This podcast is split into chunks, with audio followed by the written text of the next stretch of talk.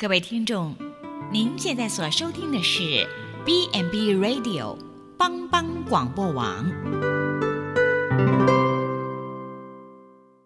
即将为您播出的是由熟林主持的《小星星协奏曲》。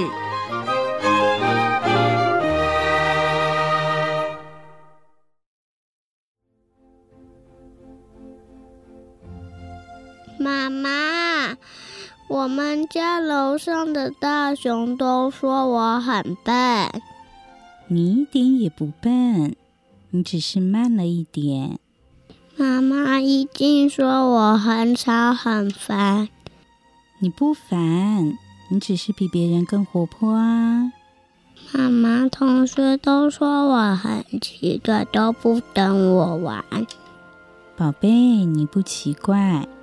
只是很独特，不同特质的孩子就像天空中最亮的星星，用它独有的闪耀，丰富了银河画布，如同一曲美妙和谐的小星星协奏曲。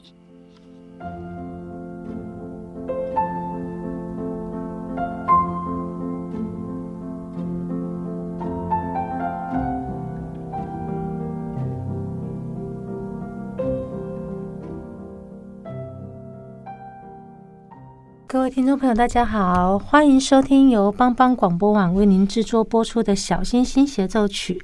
我是淑玲，我是云蓉。云蓉，我们过完了圣诞节，那紧接着又到了新历的新年要到了。嗯，那新历的新年呢、啊，其实在世界各国也有很多不一样的习俗哈。嗯，对啊，对，就是除了亚洲这边那个，其实世界各国啊都有。嗯，不一样的跨年的文化，嗯嗯，比如说啊，有些国家他们跨年的习俗就真的还蛮有趣的。嗯，对，对，就是比如说像葡萄这个东西，好像在很多国家来说就占着蛮重要的地位。嗯，对啊，就是其实查了一下，有发现说，哎，西班牙啊，然后葡萄牙，甚至是一些南美洲的国家，他们在跨年的时候会要吃十二颗葡萄。嗯，很妙，吃十二颗葡萄。嗯，对。然后其实，嗯，其实十二颗就是象征着说，哎，过去的十二年这样子。嗯、呃，看了一下各国的跨年习俗，多半是有除旧布新的意味啦。对，嗯，对，所以就是像刚刚讲的吃十二颗葡萄的这个呃习俗啊，其实最一开始是因为。呃，西班牙他们是一个盛产葡萄的国家，嗯，对。那早期曾经有因为葡萄盛产消化不完，哦，对，所以就是慢慢演变成说，哎、欸，那就是新年的时候，就大家都来吃，这样子就可以把这些嗯过产的葡萄给消耗掉，这样子。哦，嗯、所以久而久之就形成是一种习俗了耶。嗯，对，嗯，嗯，好。所以葡萄这个东西啊，呃，因为我们知道就是。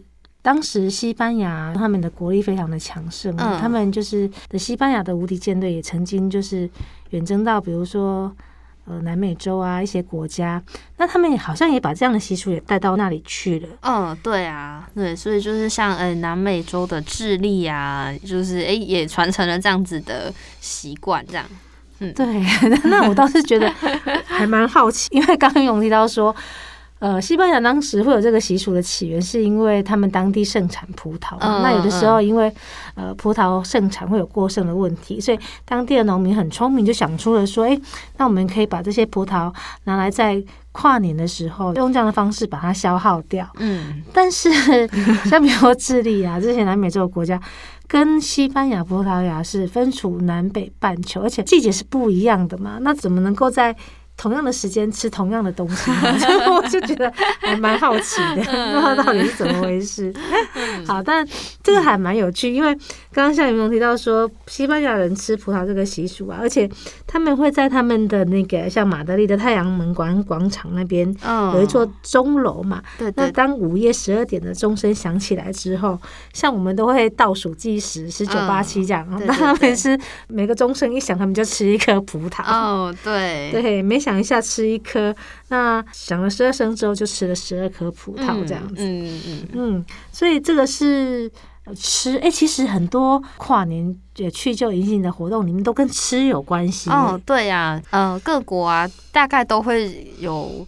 呃，跨年的家庭聚餐，嗯、对，然后食物上面可能就会跟着各国他们自己盛产的东西而有一些不同，这样子。嗯，对，所以像刚刚讲到西班牙的话，因为它其实是在地中海地带嘛，对，所以他们就会有一些虾子啊，嗯、对，然后呃，也可能会有羊肉跟火鸡，啊、嗯，对。然后如果是换到法国的话，那就会有鹅肝酱，然后生蚝，然后还有他们的那个香槟酒。哇塞，这听起来好酷哦，口水都快流下来了。是，所以他们就是会用用家庭聚餐的方式，就是准备一些。呃，美食啊，然后可能就是家人啊、朋友一起聚在一起，然后享用这些美食。嗯、对，然后像刚刚讲到，哎，法国他们有香槟酒嘛？对对，那其实他们的跨年习俗就是说，哎，要把家里面一些存放的酒给喝完，这样子。对，基本上我觉得这个感觉上很像是想为自己喝酒找一个借口的感觉。呃，就是家里不能有多的酒，有的话就全部要把它喝掉。嗯，嗯，其实，嗯。像在台湾，很多人在庆祝一些节日或活动的时候，也会用喝酒的方式庆祝。哦，对，对。像前一阵子就是呃，我们世足赛嘛，嗯、那各国就是哎、在观赏球赛的同时，也都会一边享用美食，一边配着啤酒。哦，感觉像这个好像会是一种庆祝某些节日或活动的时候一种一个标准的配备。嗯嗯。好，但是我们也还是要提醒。听众朋友，就是酒还是要适量的摄取啦。嗯嗯。那喝完酒之后，就是不要驾驶交通工具这样。哦，对对对对对。嗯嗯。好，所以除了吃之外，也还有别的习俗，对不对？嗯，对啊，跟除旧布新这个概念蛮相关的。嗯，对。然后像意大利的话，他们是会在跨年的时候把不再需要的东西扔出窗外，这样子。我觉得那会不会那一两天里面那个意外事故会特别的？对，就其实哎、欸，后来蛮好奇去查，说那个真的就直接丢到窗外嘛？然后有发现说，哦，原来他们其实还是会为了那个用路人着想，所以丢出去的其实就比较是一个象征性的意味啦，就是会挑那种比较软、比较小的这样子，避免造成意外这样子。对，没错，应该是象征的那个意味。大过于就是事实上真的想要丢东西啊，然后你你真的事实上有一些不要东西你想要丢掉，大概也不太会用这样的方式，可能就会用另外就是以垃圾的方式去处理吧。嗯，对对对，对。不过这个真的是一个还蛮有趣的习俗哈。嗯。那其实啊，像在丹麦啊，他们的跨年习俗也有异曲同工之妙。嗯。他们是会摔盘子哦。哦。而且不是摔在自己家门口，是去朋友家门口摔盘子。但是呢，他们会觉得说，哎，如果在第二天早上你，你你家的门口有越多的碎盘子，那代表新的一年你会有越多的朋友跟好运。所以，oh. 所以反而是你开门，哎，发现很多碎盘子在你家门口，你是应该要觉得开心的。哦，oh, 对，表示你朋友很多，都愿意到你家门前来摔。没错，表示你朋友很多。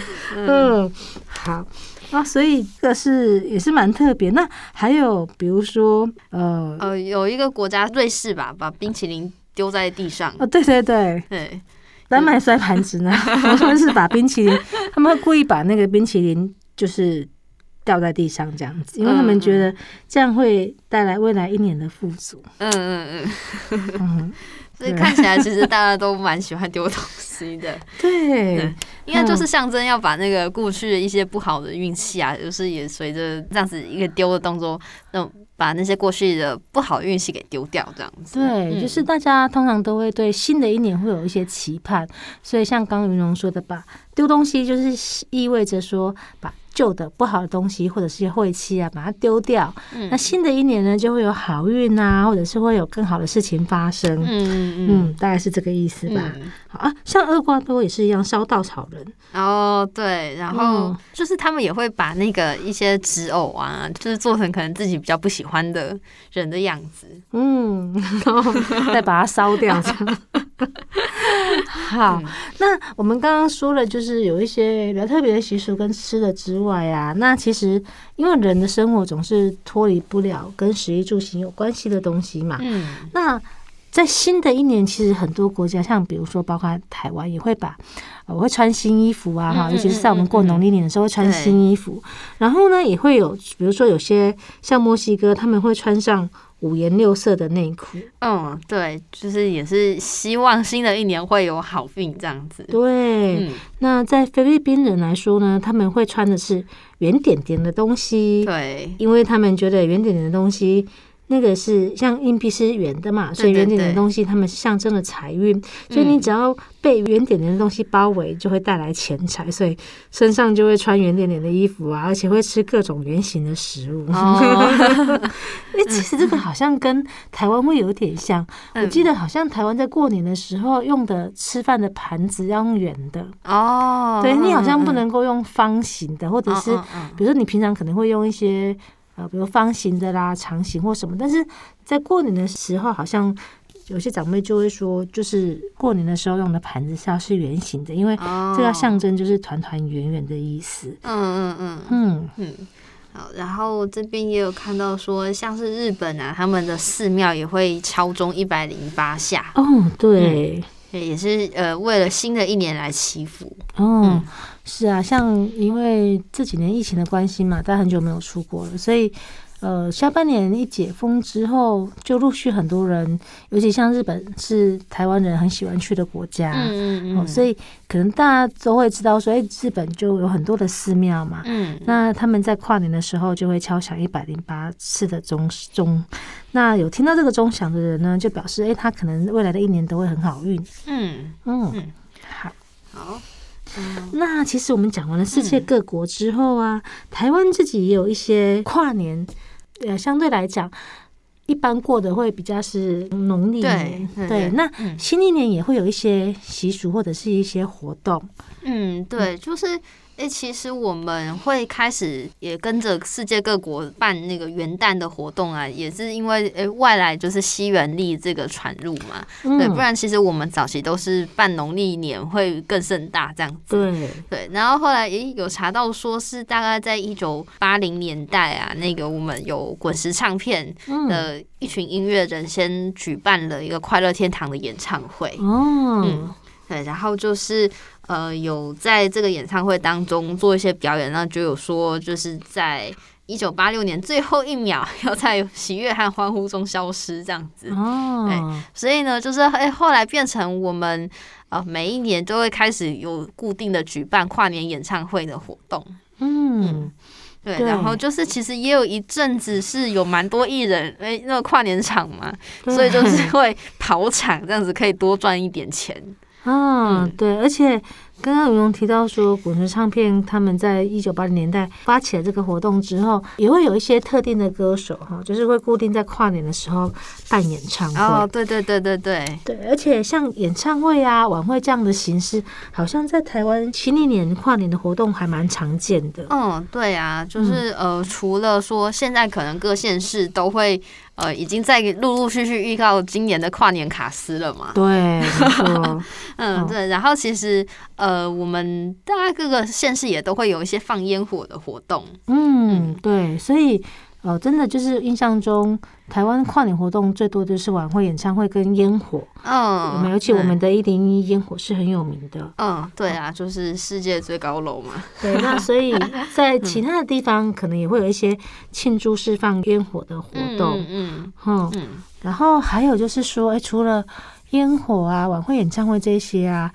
可能也会有人会想要去迎接新年的第一道曙光。哦，对，就是去看日出，对，去看日出，嗯，嗯，所以应该说，可能不一样的形态的庆祝活动，可能每个人喜欢的会不太一样，那、哦、会选择自己喜欢的活动。嗯，你是不管你是你是烟火的啦、音乐的啦，或者是你是想要去迎接第一道曙光、看日出的，还有一个。我们的元旦升旗哦，对 对，元旦升旗其实也是一个很热血的活动，我觉得，因为元旦升旗它必须要非常早起，然后你要就是赶到升旗的地方去。那一般来讲，好像是在台北的总统府前面的升旗典礼是最有名的嘛。嗯，那我知道，像我们中部地区前两年就是在中心新村也会有元旦的升旗。嗯嗯嗯，对，那。台北的元旦升旗会很多人就是赶在新的一年的第一天起得很早，然后去、嗯、去升旗。嗯，我记得那时候我还在中立念大学的时候，还嗯那时候很那很久了。嗯，很多同学就是很热血哦，会骑着脚踏车，骑着脚踏车从中立赶到台北。哇，那那这样子要骑很久 耶，要骑很久，跨半夜了吧？真的，所以他们大概在凌晨的时候就会集合了，嗯、然后就是会有社团啊，或者是会有发起带队的人，然后就大家一起骑着脚踏车到哇。总统府前面去升旗。哇。所以我，我我就觉得那真的是一个很热血的活动。嗯嗯，对，就是我们台湾的元旦升旗啊，通常都会有我们那个三军乐仪旗队的表演。嗯嗯，对，然后就是也会有一些高中生的那个乐仪旗队这样子。嗯嗯，对。那其实讲到台湾的过年习俗啊，我们台湾有很多不同族群的原住民，嗯，对，那他们跟我们一般平地人就不太一样。我们过的会是农历年，嗯，但是我们的原住民朋友他们过的会是新历的年。嗯，对，而且其实他们的活动都是。呃，为期好几天，嗯，对，就是可能跟我们比起来，我们大概都是，诶、欸，可能就那一个晚上会办这个活动，对，对，可是他们是，诶、欸，可能会连续个三四天，是专门在举办这样子的活动行程。对原住民朋友来说，新历年其实对他们来说也是一个很重要的一个庆典。嗯，那当然可能因为各个族群不一样，也有他们自己的，像比如说丰年祭啊，或者是他们的一些成年礼，一些他们属于他们特定他们族群的一些活动。嗯，但大部分来说，好像新历年这个时间呢、啊，对他们来说也是一个很重要的时机。嗯，对，然后像因为后来基督教也有传入到原住民部落嘛，嗯，对，所以就是也有一些部落会结合教会的活动，就是有一些呃祈祷会这样子，对。嗯对，然后刚刚也有看到非南族或是卢凯族，他们会有一个荡秋千的活动，嗯、对，就是他们秋千非常的高，有三层楼这么高。对，就是在新年的时候呢，荡这个秋千，如果你荡得越高，就象征你新年的运气会越好。光听就觉得好刺激哦！对对对对对对对，所以哎，其实有兴趣的听众朋友可以去查询一下，其实台湾也有很多呃很有趣的跨年的活动。嗯嗯嗯。嗯那在上半段的节目当中呢，我们跟听众朋友分享，包含世界各国啊，还有台湾的跨年活动。在下半段的节目当中呢，我们会跟听众朋友分享，如果要用跨年活动当主题来自己制作桌游的话，我们可以怎么做？哈，嗯嗯，我们先休息一下。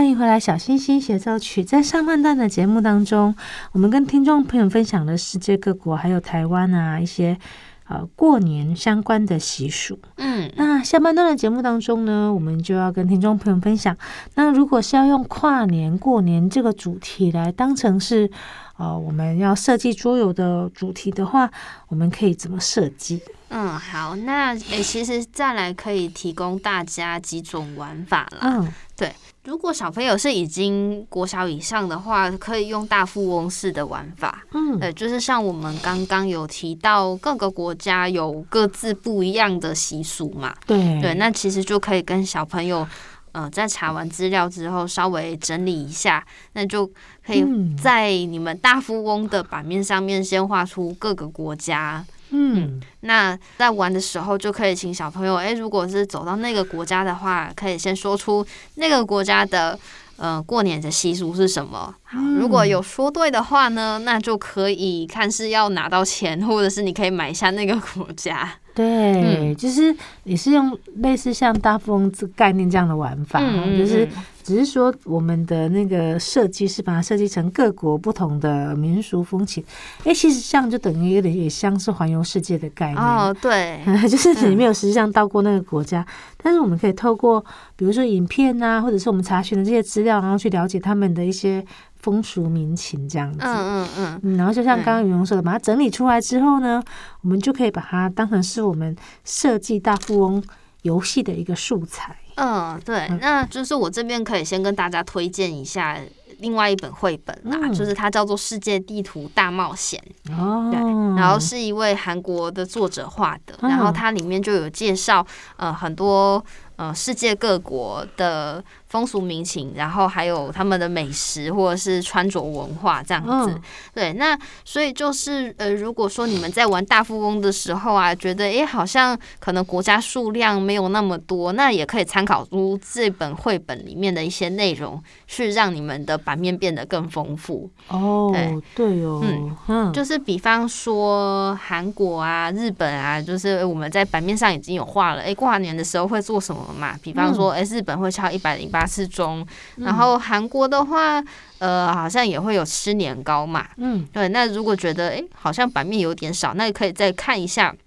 那个我刚刚讲的世界地图大冒险里面，这个国家里面有什么东西，也可以再补充画在版面上面。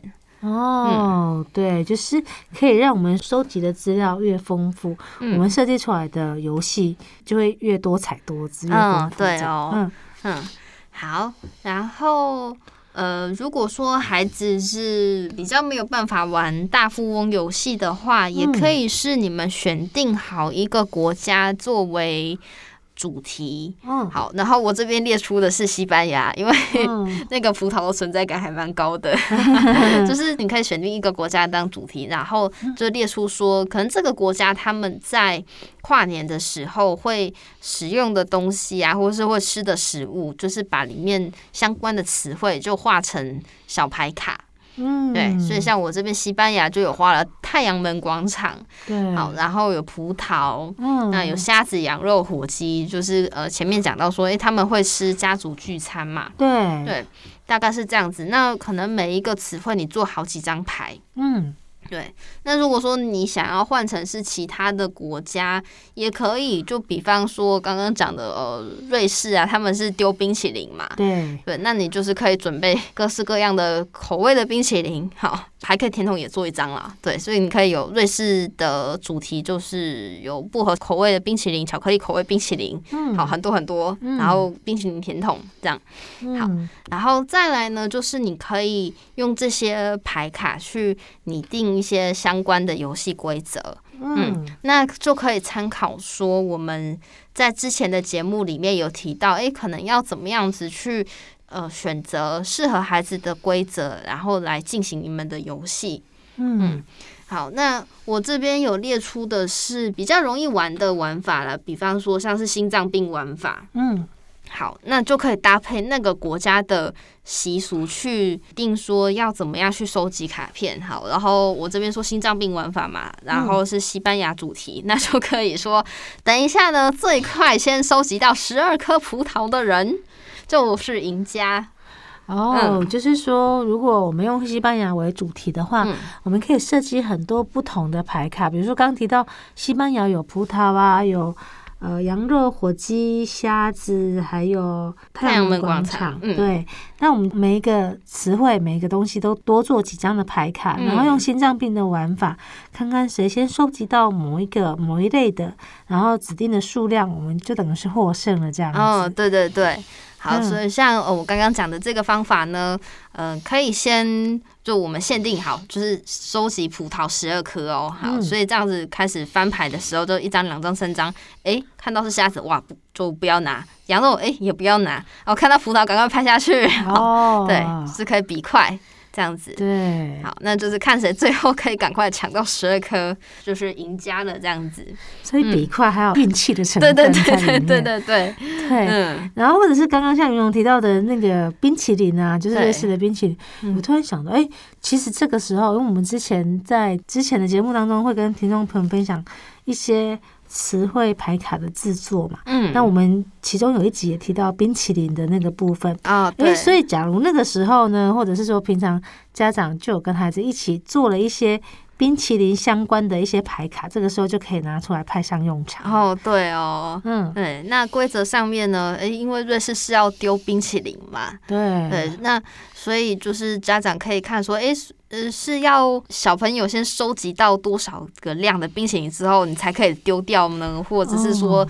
要指定口味的冰淇淋才可以丢，都可以。嗯。嗯，是，好，对。然后像我刚刚也有想到的是，诶，可以用收集餐盘的方式的玩法。哦，对，就是诶，因为要吃那个跨年聚餐嘛，好，所以你的餐盘里面可能会有什么食物，对对，那就也可以说，诶，那我需要几只虾子，然后几个羊肉，几片火鸡，嗯，对，或者是如果你们要换成哦，如果是法国的话，那就是鹅肝酱、生蚝跟香槟嘛，嗯对，那呃就可以再用这个。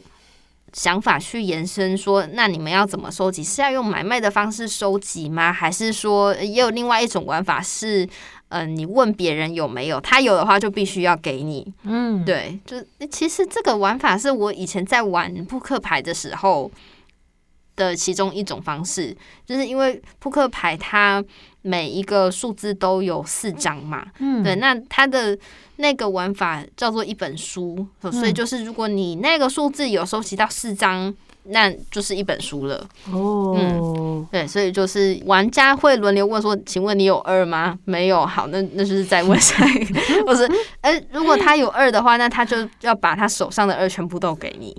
哦，好嗯所以就会有点像是呃问来问去，看你最后能不能问到把你整个餐牌都收集到这样子。嗯是嗯这个游戏听起来也挺有趣的，嗯嗯嗯嗯嗯。嗯，好，那如果是买卖玩法的话，当然就可以再加入金钱换算的部分了。嗯，对，好，所以就是可以让大家自己发挥创意，就是去玩自己喜欢的桌游。嗯，哦，是，所以其实会有很多种变化的玩法，对对不对对，嗯嗯，所以呃，从我们这些以跨年为主题，它这样扩展出去、延伸出去，就可以延伸出很多不一样的玩法。嗯，好，那其实哎，刚好很适合我们，因为过年通常今年过年也会有年假嘛，哈，元旦也是哦，年假。对对，那除了说哎外出去，像刚刚说的，呃，看烟火啦、看晚会啦，或者是看日出之外，如果待在家中的话，哎。通常都会有一些娱乐的活动，哦，那其实像这样子桌游就很适合拿来一起全家大小共同一起玩。哦，对哦，，对，嗯，好，那当然除了玩这些娱乐或者是这些活动之外，其实通常我们在过年的时候都会有一个不成文的习俗嘛，就是说我们通常都会回顾过去的一年，哦，对对对，好，或者嗯。是说。我们会期待，哎，明年新的一年，我们会许愿啊，嗯或者是说替自己定下一些目标要来完成。嗯，哦那其实这个部分好像也可以融入到我们跟孩子互动啊，或者是说融入孩子语言的目标之一。嗯，对，就是其实，哎，拜现在科技所赐，嗯就我们还蛮容易就可以去在我们做的活动当中有拍照嘛。对，所以以就是像要带孩子一起去回顾过去一年的话，还蛮方便，就是我们可能打开手机就可以看到说，哎、欸，可能我在几月的时候有做了哪些事情，还有去了哪些地方。对，嗯、没错，就像刚刚昀容说的，现在科技发达，所以你只要把手机里面的那个相簿拿出来看，你就可以从，我比如说从今年一月份开始，我们可能有做了哪一些事情，去过哪一些地方，我们就可以。一一的去回顾它，嗯、而不用完全靠自己的脑袋。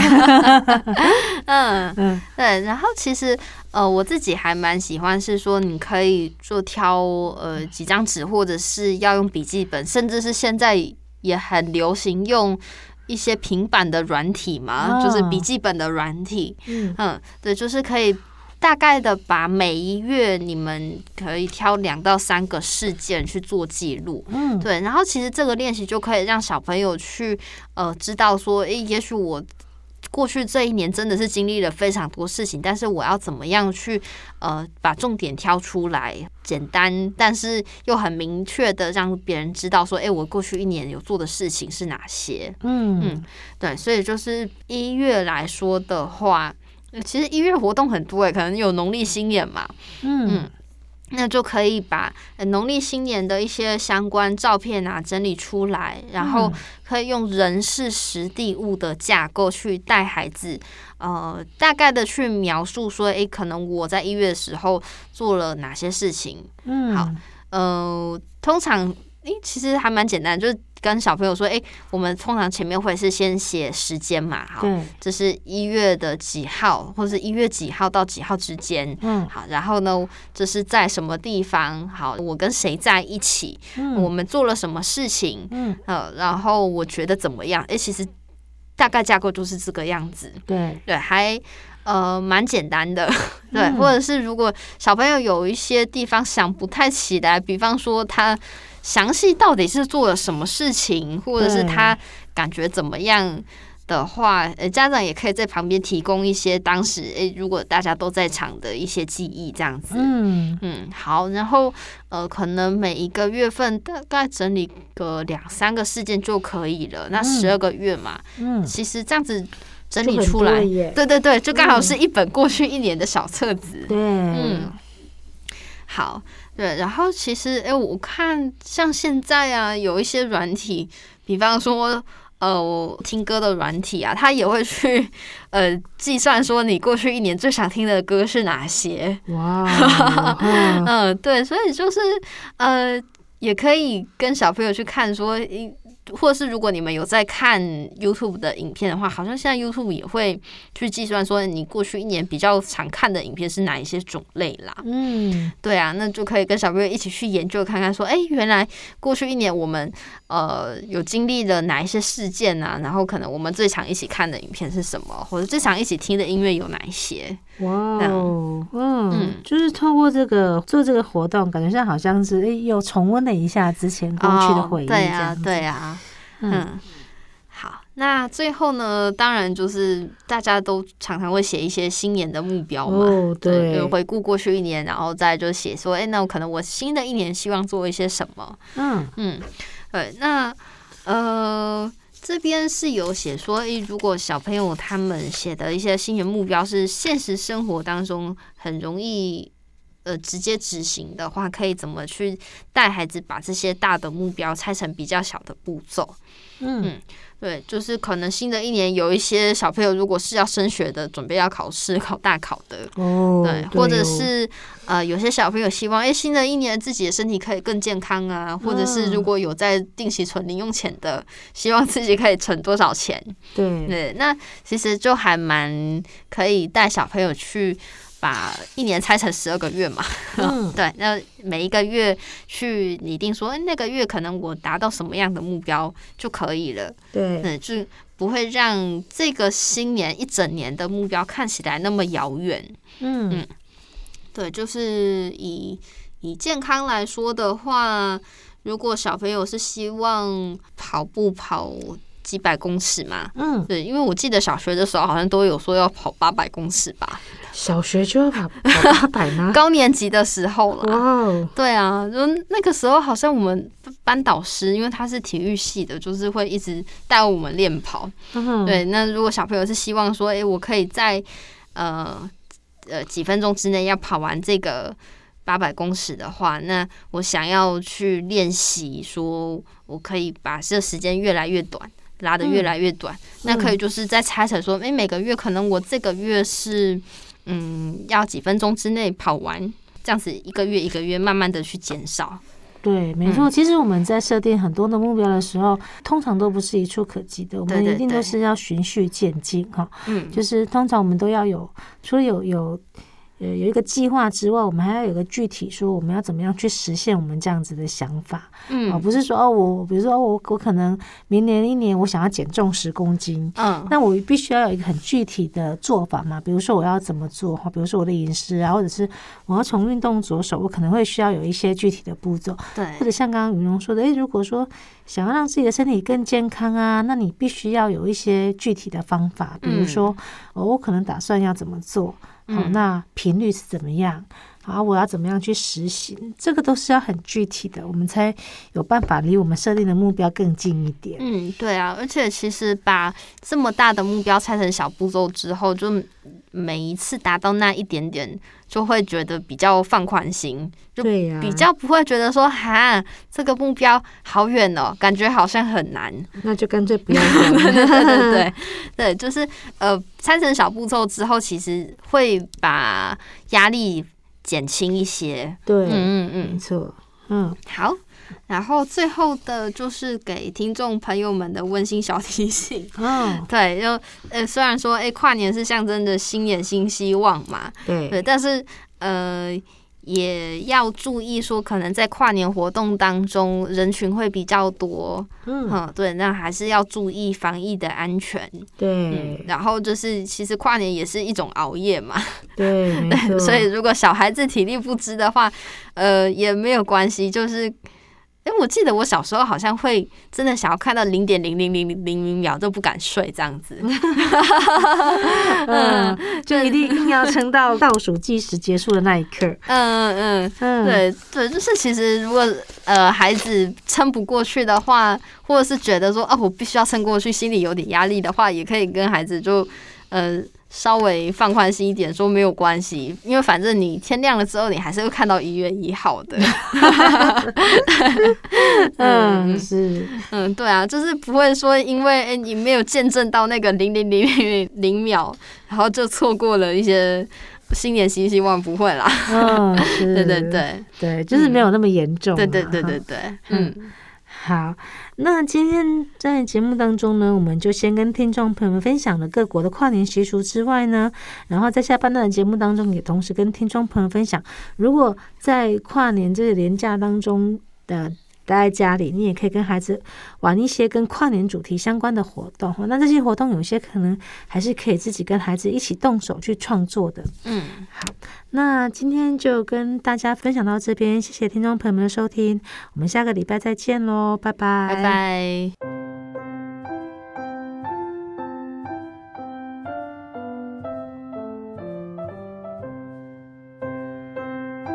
星星协奏曲在 YouTube 上架喽，只要搜寻帮帮广播网或小星星协奏曲就可以找到我们。想要听更多关于亲子共读跟语言发展的小知识，现在订阅我们并开启小铃铛，就可以收到最新的节目通知。那我们就下次再见啦，拜拜。拜拜。